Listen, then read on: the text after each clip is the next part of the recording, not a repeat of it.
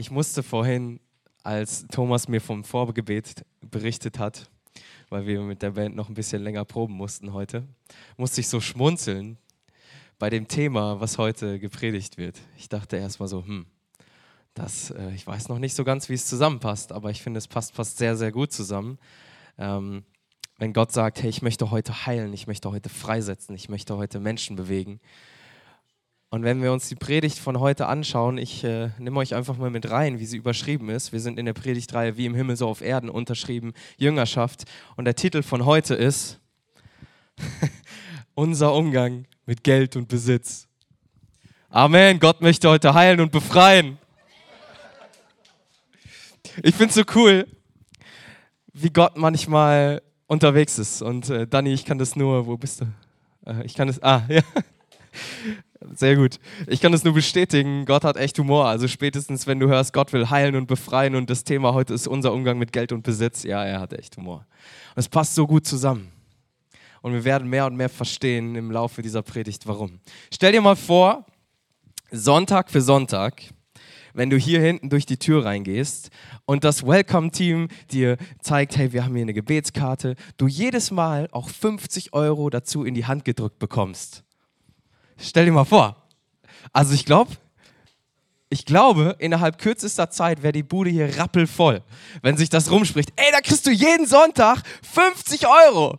Was muss ich dafür tun? Gar nichts. Du musst einfach nur anderthalb Stunden zuhören und dann hast du 50 Euro und kannst damit nach Hause gehen und das Woche für Woche. Ey, du, die Studenten würden uns die Türen einrennen, ja? Wenn sie schon zum Blutspenden gehen, gehen sie noch zur Kirche und dann brauchen sie gar nicht mehr arbeiten gehen. Okay, 50 Euro jeden Monat. Warum ist das so? Warum würden uns die Leute dann die Bude einrennen? Weil Geld uns einfach viel bedeutet, wichtig ist und wir davon abhängen. Also für jeden von uns, der hier sitzt, ist Geld ein Thema. Wer würde ohne Geld jeden Monat auskommen? Einmal die Hand hoch, außer die Kinder. Sehr gut. Die Kinder werden nämlich von ihren Eltern versorgt. Das ist sehr, so schön. Deswegen, das ist richtig cool. Also, also ich hätte nichts dagegen, will ich einfach nochmal sagen, wenn ich morgen irgendwie eine Million Euro mehr auf meinem Konto hätte. Kann das jemand nachvollziehen? Einmal die Hand hoch. Ja? Eine Million, so. Wäre ganz okay, oder? Also, ah, kann man machen, finde ich. Also wenn man mit 50 Euro jede Woche kommt, dann hätte man nach wie vielen Jahren eine Million? Ich weiß es gar nicht. Habe ich nicht ausgerechnet. Anyway, Geld bewegt uns alle. Geld ist für uns irgendwie alle ein wichtiges Thema, ob wir es wollen oder nicht. Ob wir sagen, nee, das ist mir gar nicht so wichtig. Oder ob wir sagen, ja, ich strebe danach. Für jeden ist es irgendwie doch, wenn man ehrlich zu sich selbst ist, ein Thema. Und wir steigen heute mal ganz entspannt rein in Matthäus 6 und schauen uns jetzt mal den Vers 24 an. Wir gucken später noch ab 19 einmal runter ähm, und gehen über 24 bis, ich glaube, 32. Und wenn ihr eine Bibel dabei habt, ist jetzt der Moment, sie rauszuholen. Sehr gut. Matthäus 6 und wir schauen jetzt auf Vers 24. Jesus hält seine Bergpredigt, lehrt zu ganz vielen seiner Nachfolger über verschiedenste Dinge. Und in dieser Passage lehrt er über unseren Umgang mit Geld, Besitz, Finanzen und wir gehen weiter darauf ein. Also Matthäus 6, 24. Niemand kann zwei Herren dienen, denn entweder wird er den einen hassen und den anderen lieben. Und lieben ist hier nicht gemeint eine Emotion, ja, wie wir das vielleicht als Liebe kennen, so ich habe mich verliebt, sondern eher im Sinne von praktischer Zuwendung, ja, Zuneigung zu etwas. Ähm, das ist hier gemeint mit lieben. Oder er wird dem einen anhängen und den anderen verachten. Ihr könnt nicht Gott dienen, sagt Jesus, ihr könnt nicht Gott dienen und dem Mammon. Mammon ist so aus dem Aramäischen und meint eben genau das, Geld, Besitz, Reichtum, okay? Mit dem Wort erklärt, lese ich uns das einfach nochmal vor. Niemand kann zwei Herren dienen, denn entweder wird er den einen hassen und den anderen lieben, oder er wird dem einen anhängen und den anderen verachten. Ihr könnt nicht Gott dienen und dem Mammon. Und so steigen wir in diese Predigtreihe, in diese Predigt ein. Und ich finde es maximal herausfordernd, weil wenn du diesen Text anschaust, da ist kein Raum zwischen, ja, ich kann Gott dienen und noch ein bisschen Geld, Macht und Besitz. Da ist nichts dazwischen. Entweder du dienst Gott oder du dienst Mammon. Es gibt kein Das eine ein bisschen und das andere ein bisschen. Es gibt keinen Kompromiss. Es gibt kein, ich, ich diene Gott, aber in dem Moment, wo ich eine Karrieremöglichkeit habe, die dem Willen Gottes widerspricht, gehe ich ihr nach, weil ich auch dem Mammon diene. Das funktioniert nicht, weil es Gottes Willen in manchen Momenten einfach widerspricht. Und die Frage, die wir uns heute stellen, wenn wir uns fragen, wie gehen wir mit Geld, Macht und Besitz um, dann stellen wir uns die Frage, wer in unserem Leben ist eigentlich unser Herr? Wer bestimmt über unseren Umgang mit Geld, Macht und Besitz? Wer bestimmt nicht zuletzt damit auch unser Leben? Denn du kannst jede Lebensentscheidung aufgrund von Geld, Macht und Besitz oder Gott treffen. Und unsere Grundsatzentscheidung, die wir heute treffen wollen, ist, wem die nicht. In allen Bereichen meines Lebens weil es in jedem Bereich deines Lebens, wenn du dich nicht klar entscheidest, zu Konflikten kommt und du Kompromisse eingehst. Also die Frage, wem dienst du? Und ich fand einen Satz so cool formuliert, der Christian Knorr hat diese Predigt geschrieben. Und ich habe ein bisschen so das zu meiner auch gemacht. Aber einen Satz, den er reingeschrieben hat, fand ich so stark. Bezüglich Mammon. Das heißt, haben wir ihn, also haben wir Geld, Macht und Besitz und nutzen das zur Ehre Gottes? Ja? Oder hat er uns? Haben wir ihn oder hat er uns? Das gleiche auf Gott bezogen. Haben wir ihn so als Add-on für unser Leben, da wo das, was Gott mir gibt, gefällt? Aber da, wo es mich etwas kosten würde, laufe ich davon? Oder hat er uns ganz mit allem, was ich bin? Wem dienst du? Und da herein kommt, Gott will heilen. Gott will befreien.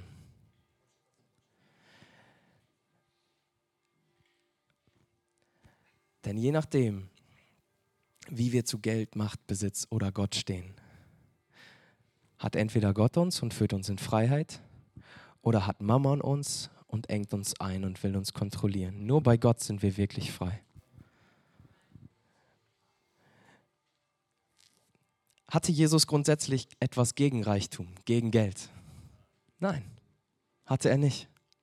Jesus selbst war mit Menschen unterwegs, die relativ oder ziemlich wohlhabend waren und die ihn einfach mit ihrer Habe versorgt haben, damit er den Dienst tun konnte, zu dem er berufen war, zu dem er gekommen ist. Ihr könnt das mal nachlesen, wenn euch das interessiert. Das haben wir jetzt hier nicht auf der Folie. In Lukas 8,3 lesen wir von reichen Frauen, die Jesus begleitet haben und ihm dienten mit dem, was sie besaßen. Könnt ihr genau da nachlesen. Gott im Grundsatz hat nichts dagegen, dass wir Geld, Macht, Reichtum und so weiter, dass wir das haben. Aber die Frage ist, hat es uns? Oder haben wir das von Gott anvertraut und stellen es Gott zur Verfügung? Und er kann damit genau das machen, was er will, weil ihm unser ganzes Leben gehört und damit auch das, was er uns anvertraut. Ich finde es so herausfordernd, aber gleichzeitig so befreiend, wenn ich das begreife und wirklich verstehe. Gott ist gut. Gott liebt mich. Gott hat für mich alles hingegeben, alles aufgegeben. Gott hat seinen, seinen Thron verlassen, um Mensch zu werden, um für meine Schuld zu sterben und dieser Gott, der mir bereits alles gegeben hat, der über jeden Reichtum dieser Welt verfügen kann, der lädt mich ein, folge mir nach. Der lädt mich ein, sei du mein Jünger. Der lädt mich ein, Teil davon zu sein, wenn er sagt, ich möchte den Himmel auf die Erde bringen. Und jetzt kann ich mich entscheiden, folge ich ihm nach und er bestimmt und verfügt darüber oder ich sage, nee, ich versuche selber und verfüge darüber aber dann fange ich an, genau diesen eigenen selbstsüchtigen Wünschen zu dienen und nicht mehr Gott. Ich habe ein cooles Beispiel aus der Credo-Kirche. Da haben wir die Janette Pöllner. Kennt sie schon jemand? Sie war einmal hier. Der Dominik Pöllner, wer kennt den? Der hat auch schon mal hier, ich glaube, zweimal gepredigt. Sie ist seine Frau und die beide gemeinsam ähm, leiten den Campus der Credo-Kirche in Solingen. So. Sie ist eigentlich Lehrerin. Und sie hat aber gesagt, okay, Gott möchte, dass ich ihm diene. Gott möchte, dass ich sein Reich in dieser Kirche baue und ähm, das Credo College leite und diverse andere Dienste in der Kirche tue. Gott hat mich dazu berufen. Und dann hat sie gesagt, okay, weil das meine Berufung ist und weil Gott möchte, dass ich das tue, arbeite ich nur 60 Prozent meiner Zeit als Lehrerin und den Rest meiner Zeit stelle ich Gott zur Verfügung. So, und was das auch bedeutet, nehme nur 60 Prozent des Gehaltes, was ich eigentlich verdienen könnte, und lebe mit dem, mit dem viel weniger und arbeite damit für Gott und bekomme dafür kein Geld. Aber was sie sieht, ist, ich bekomme dafür Segen und Segen und Segen und Schätze im Himmel. Und diese Haltung finde ich so, so kostbar. Zu sagen, okay, Gott, du bist der Herr über mein Leben und wenn das dein Wille für mich ist, dann folge ich dir nach. Und sie hat eine richtig schöne Wohnung zusammen mit ihrem Mann. Sie sind verheiratet, es ist total schön eingerichtet. Sie haben jetzt ein Kind. Und es ist total genial zu sehen, ja, Gott versorgt sie, obwohl sie verzichten auf finanziellen Reichtum wo du einfach siehst, was für ein Herz diese Person hat und wie sehr Gott das segnet. Das ist einfach wunder, wunderschön.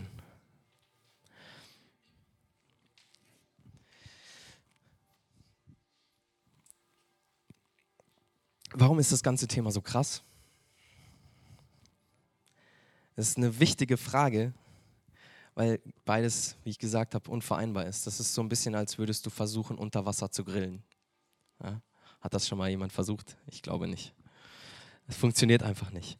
Und Jesus gibt hier vier Antworten in den nächsten Versen, die wir uns anschauen wollen, warum das so crazy ist und was sein Ziel damit ist. Okay? Das erste ist die Frage: Wollen wir dem Zeitlichen, also in der Zeit, wo wir hier auf der Welt leben, wollen wir dem dienen oder dem Ewigen? Ja, das, was wir in Ewigkeit haben werden, wenn wir bei Gott sind. Und wir schauen uns an Matthäus 6 ab Vers 19. Ihr sollt euch nicht Schätze sammeln auf Erden, wo die Motten und der Rost sie fressen und wo Diebe nach Graben und stehlen. Sammelt euch vielmehr Schätze im Himmel, wo weder die Motten noch der Rost sie fressen und wo die Diebe nicht danach graben und stehlen. Denn wo euer Schatz ist, da wird euer Herz sein. Denn wo euer Schatz ist, da wird euer Herz sein. Wieder so super herausfordernd, was Jesus hier sagt sammelt euch nicht Schätze hier auf der Erde, sondern im Himmel. Wir können, wenn wir auf die damalige Zeit schauen, sehen, das sind vielleicht wirklich so Sachen wie ähm, Dinge, die von ja, Motten und Rost zerfressen werden konnten. Ja, Kleidung, Geld, all sowas zu der Zeit damals. Und für uns ist das manchmal ein bisschen weit weg, weil Geld und Kleidung für uns irgendwie gar kein Thema mehr ist. Aber für uns konnten Dinge Themen, äh, Themen sein wie Rente, Kapitalanlagen oder ein super sicherer Job. Einfach mal als Beispiele. Wo ich mir die Frage stelle, wem diene ich in dem Ganzen? Wenn Jesus mich dazu auffordert, und jetzt werden wir ein bisschen konkreter. Und jetzt, das ist so ein auf dem Stuhl rumwackel Moment, weil man sich nicht so wohl fühlt, wenn es einen betrifft. Wenn Jesus uns auffordert, dass wir unseren Zehnten geben sollen. Zehn Prozent von dem, was wir verdienen, ins Reich Gottes investieren sollen. Aber wir das nicht tun, weil zum Beispiel der Sparplan für meine Kapitalanlage dann nicht mehr aufgehen würde. Dann siehst du da relativ schnell, wer eigentlich dein Herr ist. Ich weiß, dass es sehr herausfordernd ist, aber es macht so, so glasklar, wer wirklich der Herr in meinem Leben ist. Wenn Jesus, wenn, wenn, wenn Gott mir das sagt, tut das und wir tun es nicht, dann ist nicht Gott der Herr in deinem Leben.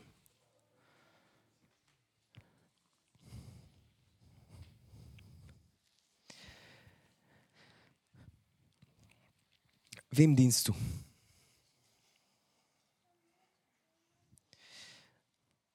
Ganz kurze Randnotiz, was ich eigentlich gar nicht sagen wollte.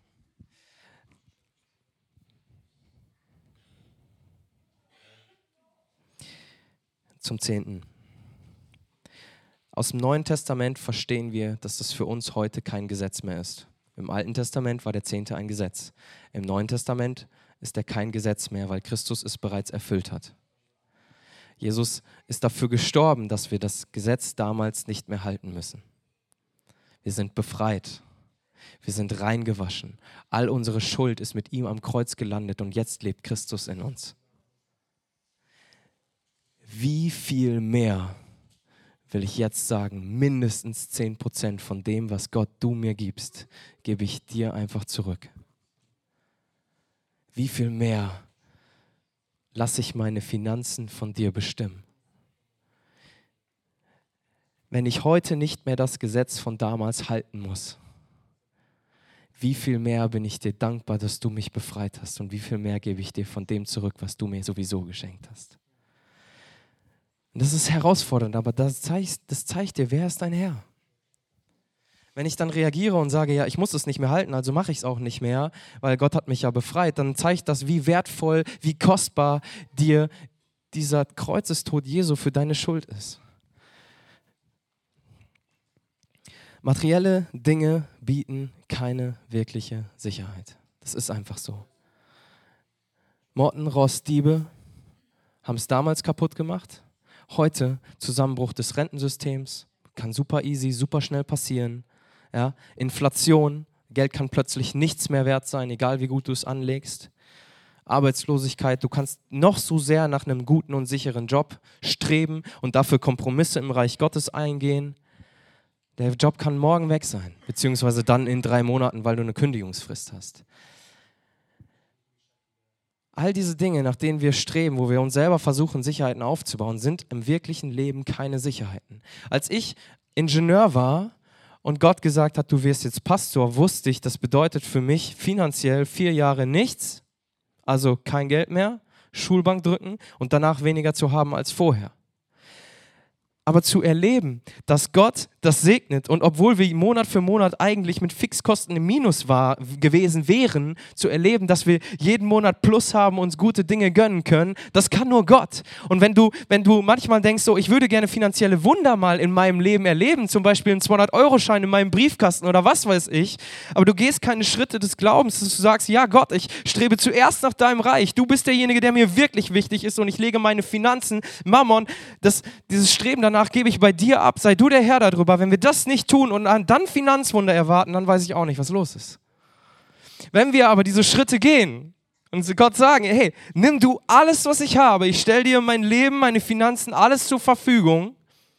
Und wenn das bedeutet, dass ich diese 10% gebe, ich glaube, dann können wir Wunder erleben.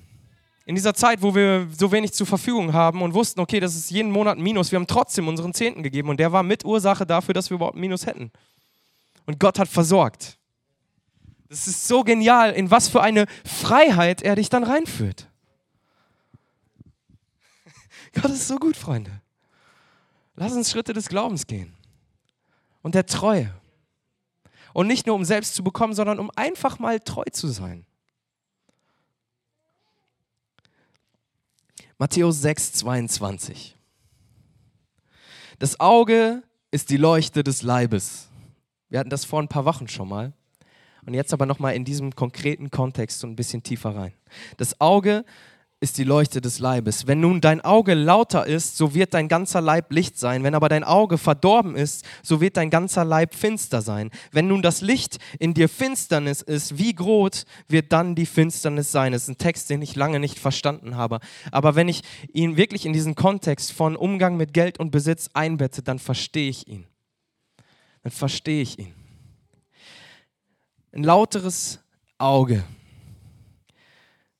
ein einfältiges Auge, wenn man anders übersetzt, zeigt, worauf du fokussiert bist und bedeutet im Hebräischen ein Auge für Freigebigkeit und ein unlauteres Auge Geiz. Und die beiden Dinge stellt Gott hier gegenüber. Je nachdem, wie du auf Finanzen schaust. Je nachdem, wie du auf Geld und Besitz und Macht und Reichtum schaust, entscheidet das darüber, ob Licht in dein Leben kommt, ob Segen Gottes in dein Leben kommt, ob seine Herrlichkeit in dein Leben kommt. Je nachdem, worauf du dich fokussierst, je nachdem, wer dein Herr ist, wird es in deinem Leben entweder Licht oder Finsternis sein. Und ich weiß, das ist alles super herausfordernd ist. Aber da zeigt sich wirklich, wer unser Herr ist. Weil so oft sagen wir, ja, wir geben Gott unsere Zeit, ja, wir helfen gerne praktisch mit, aber Geld, nein. Das ist echt verrückt. Und ich kenne leider so viele Menschen, bei denen das so ist. Und bei denen, die sich umentschieden haben, in denen ich darüber geredet habe, sie dürfen erleben, wie Gott es tatsächlich segnet. 1 Timotheus 6, 9. 1 Timotheus 6, Vers 9. Und danach gehen wir wieder zurück zu Matthäus 6.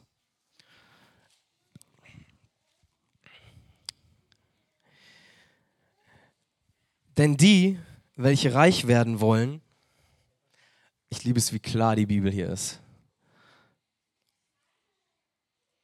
Denn die, welche reich werden wollen, fallen in Versuchung und Fallstricke und viele törichte und schädliche Begierden, welche die Menschen in Untergang und Verderben stürzen.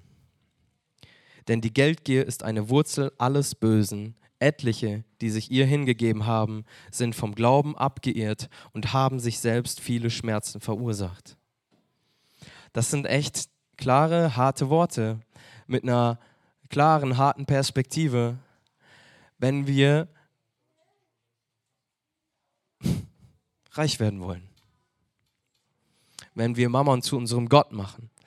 Weil auch wenn ich arm bin, kann ich ja danach streben und das meinem Herr sein lassen. Ich muss ja nicht reich sein, um nach Geld, Macht und Besitz zu streben. Ich kann ja auch arm sein und genau das tun.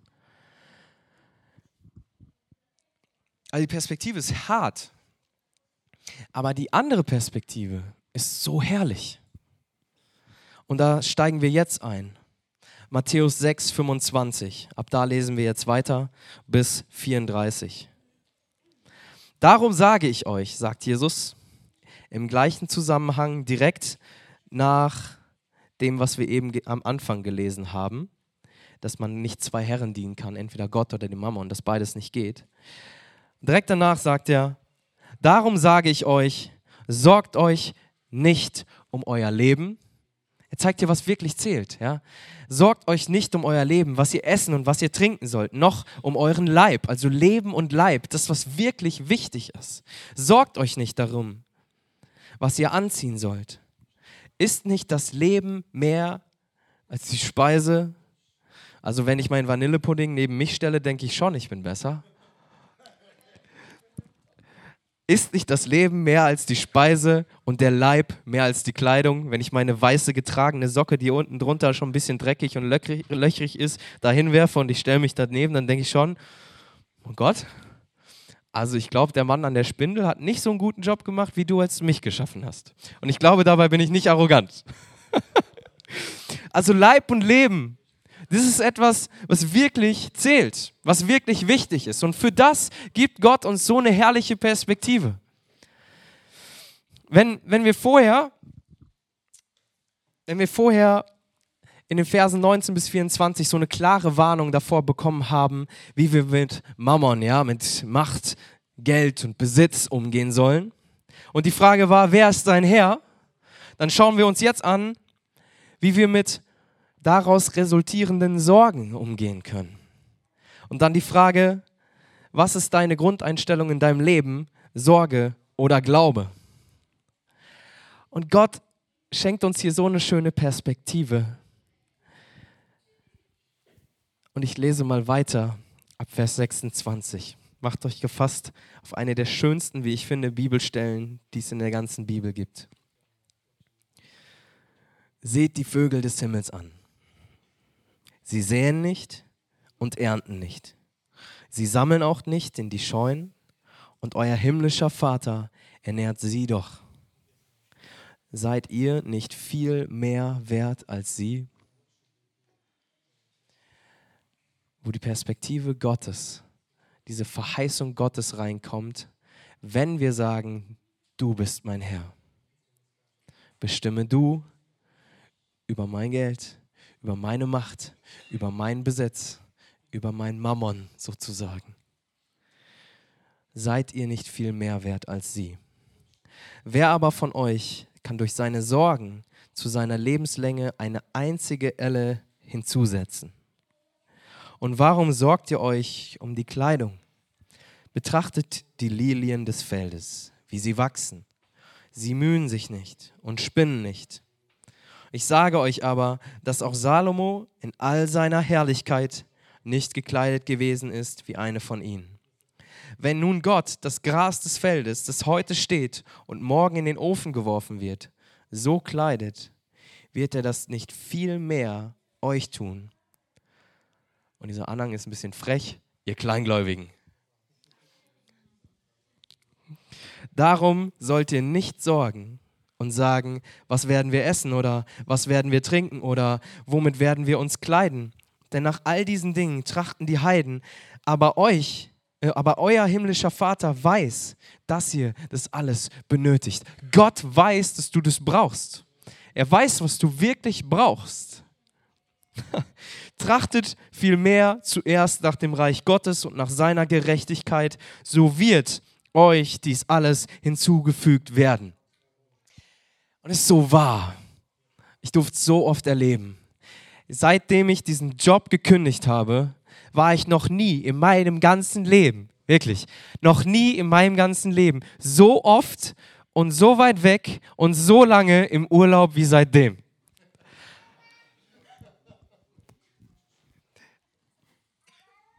Sind die Finanzen dafür da? Waren sie dafür da? Nee, eigentlich nicht.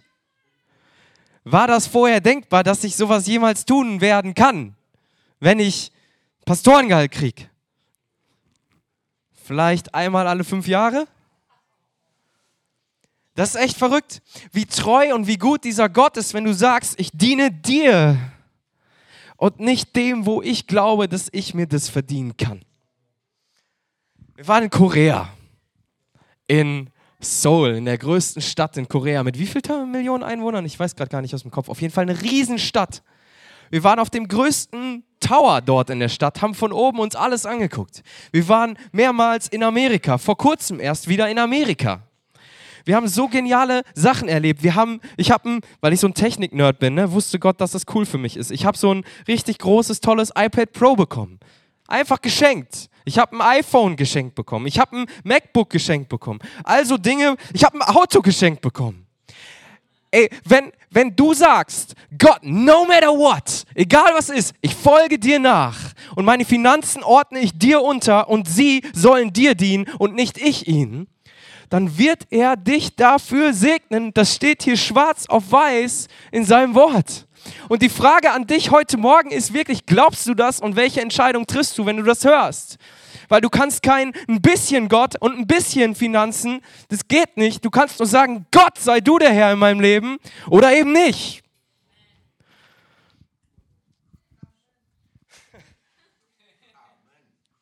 Und es ist überhaupt nicht als null als ein Vorwurf für gemeint, weil ich es so gut verstehen kann weil auch ich heute, Stand heute, immer wieder versucht bin, noch ein bisschen nach Kohle zu streben. Und nicht nach Gott.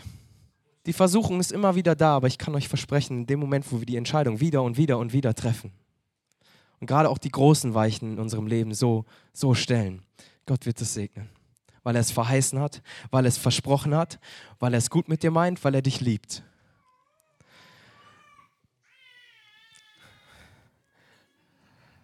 Das Leben im Haus, come on. So schön. Weißt du, wenn wir als Eltern unsere Kinder versorgt kriegen, kriegt Gott seine Kinder auch versorgt. Es ist so schön, das zu sehen. Und ich muss euch noch ganz kurz in den Gedanken mit reinnehmen. Wo war's? Letzter Gedanke. Ich wollte ihn eigentlich viel weiter ausführen, aber ihr kriegt das hin immer wieder trachten wir nach Dingen, für die eigentlich Gott sorgen möchte. Immer wieder trachten wir nach Dingen, für die eigentlich Gott sorgen möchte. Und wenn wir von Freiheit und Heilung und Befreiung sprechen, dann glaube ich, für viele ist genau dieser Punkt ein Punkt, wo sie Heilung, Befreien und Bef Heilung, Befreiung und Freiheit. Freiheit und Befreiung. Und Versorgung brauchen. Und Gott kann das geben. Und lass uns mal die Augen schließen.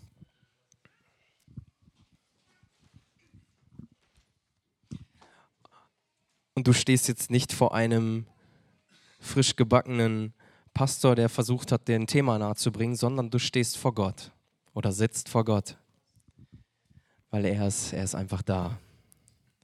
Jetzt in diesem Moment. Und wir sprechen über viele Bereiche in unserem Leben, wo Gott uns segnen soll, wo wir von Gott etwas bekommen sollen. Ich möchte euch heute herausfordern, dass ihr die Entscheidung trefft, euch Gott ganz hinzugeben. Mit allem, was ihr seid. Es bedeutet nicht, unweise mit seinen Finanzen umzugehen. Da dürfen wir lernen und sollen wir lernen. Das ist auch ein biblisches Prinzip übrigens. Aber es bedeutet, die Entscheidung zu treffen, wer ist mein Herr in Bezug auf diese Themen. Und ich möchte dich einfach einladen, ob du die Entscheidung irgendwann schon mal getroffen hast oder nicht, dass du sie jetzt einfach entweder festmachst oder ganz neu triffst.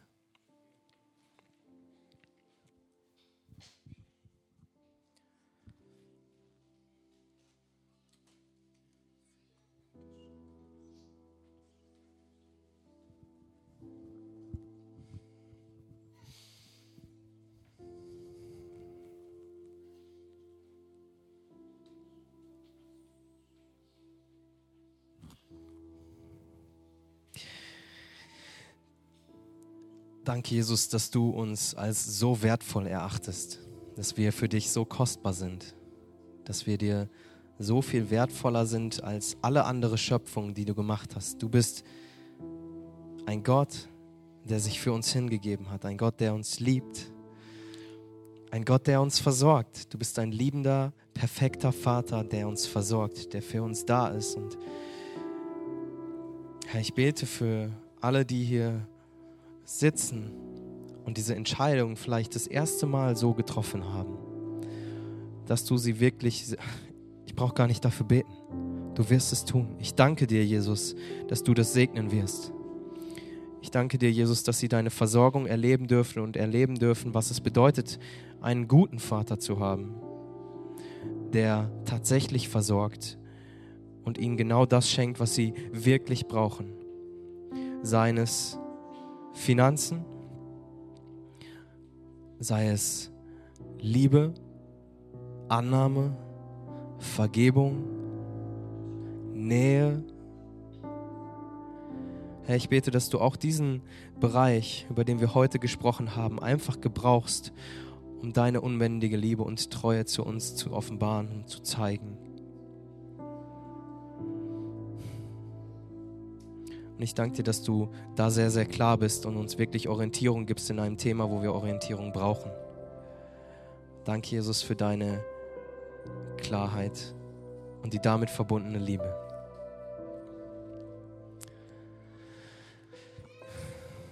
Danke, Jesus.